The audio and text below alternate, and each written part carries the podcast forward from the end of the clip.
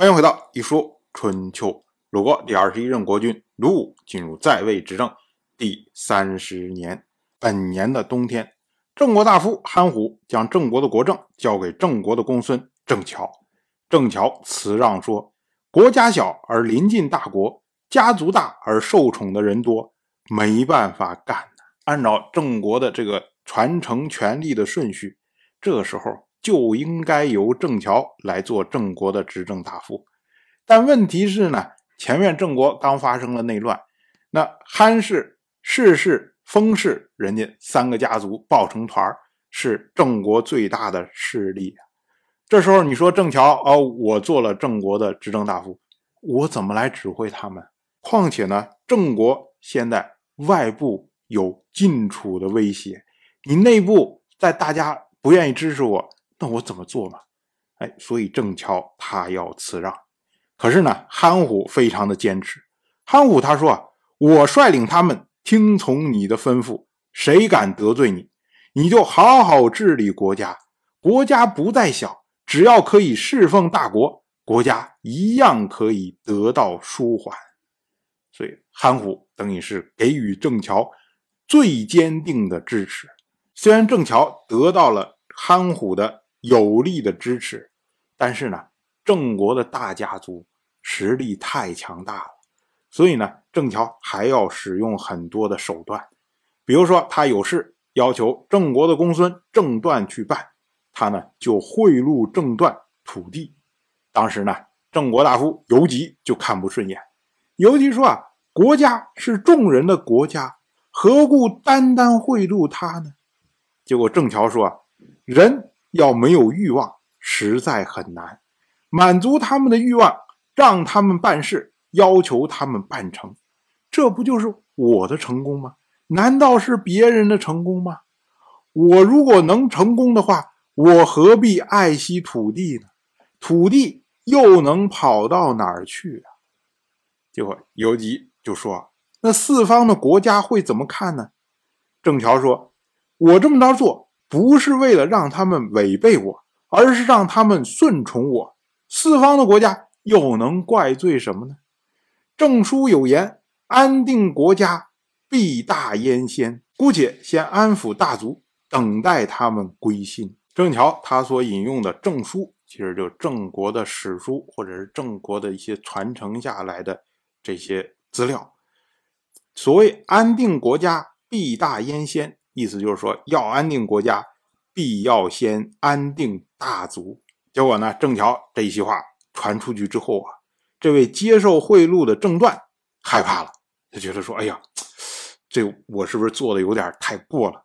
于是呢，他就把土地归还给郑乔。可是呢，郑乔还还是把土地给了他。当时呢，因为梁萧去世。所以呢，哎，郑国的卿大夫的位置等于腾出来了。于是呢，郑乔就让太史发布命令，以郑段作为卿大夫。结果郑段推辞。那太史出去之后呢，哎，郑段又跑去请求郑乔说：“哎，我还是想做卿大夫。”于是呢，郑乔又让太史发布命令。可是呢，郑段他又推辞。如此三次，郑段。才接受检测，然后呢入内拜谢。那么郑乔呢由此就厌恶郑段的为人，但是呢还是让郑段位次仅次于自己。我们要说啊，郑乔为什么一心要拉拢郑段呢？因为这个时候啊，郑国最强的势力就是韩氏、氏氏、封氏他们抱团的势力。那如今韩氏的韩虎。已经百分之百的支持郑乔，而世世的世代，他是听从韩虎的命令，剩下的就是封氏，而这位郑段就是出身于封氏啊，所以郑乔要想让自己的政令得以实施，那就需要拉拢封氏，也就是拉拢郑段。可是呢，郑段这个人呢，他一方面自己又贪图权位，贪图财物。另外一方面呢，又怕人家说，所以呢，就是扭扭捏捏、扭扭捏捏的。那么这样的做法呢，就让郑段觉得非常的厌恶。可是呢，又怕这样的人放他出去之后，他回头找机会作乱，所以呢，要宠信他，把他放置在自己的身边，然后呢，以便更好了看好他，别让他去作乱。哎，郑段对于这些大家族就是如此啊，非常的用心。不只是郑段如此，封氏还有一个大夫叫做封卷，封卷他打算举行祭祀。当时呢，请求去田猎，可是呢，郑乔不同意。郑乔说：“只有国君才需要用新打的猎物祭祀，一般人只要祭品充足就可以了。”封卷当时大怒啊，退出来之后就征召士兵，准备要攻打郑乔。郑乔听到消息，就打算流亡去晋国。可是呢，郑国大夫韩虎不同意，阻止了郑乔，然后呢，驱逐了封卷。封卷被迫流亡去了晋国，那郑乔呢就请求接收封卷的土地和住所。三年以后呢，又找机会让封卷回国，然后呢将封卷原来的土地、住所以及三年的收益都返还给了他。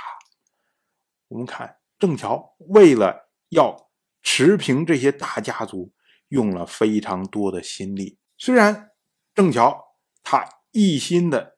去善待、平衡这些大家族，但是呢，他并不是无条件的遵从大家族的吩咐啊。也就是说，他有自己的原则。首先是以我的原则为准，如果你不同意我的原则，哎，那我就溜啊，我不占练这些权位。可是，如果你因为破坏了我原则，然后受到了惩罚，那么我将来会重新补偿给你，我会好好的原谅你。不会因为拿着这个作为把柄，然后来对付你，不会这样。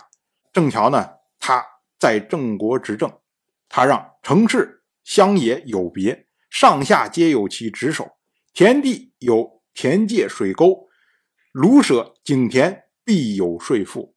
那大夫中忠诚节俭的郑乔就听从他们，亲近他们；骄奢的就惩罚他们，免去他们的职务。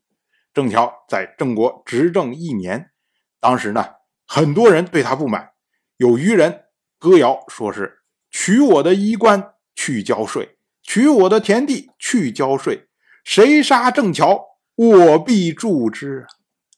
到这种地步。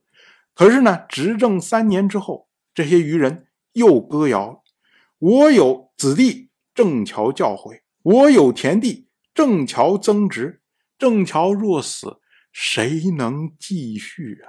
这就是有自己原则的人，并且能够贯彻自己原则的人，在一开始的时候不受到大家支持，可是逐步大家发现，哎，他是一心为民，慢慢的大家就愿意拥戴他，就依恋于他。当然，我就这么一说，您就那么一听，感谢您的耐心陪伴。《一说春秋》的第一本图书《惊泽》已经正式出版，《惊泽》收录了从春秋开篇到郑国国君郑务生去世的春秋故事，加上多篇的番外回声以及年表、人物关系图、春秋经原文等辅助内容，方便大家和音频参照阅读。有兴趣的朋友，快去公众号《一说春秋》看看吧。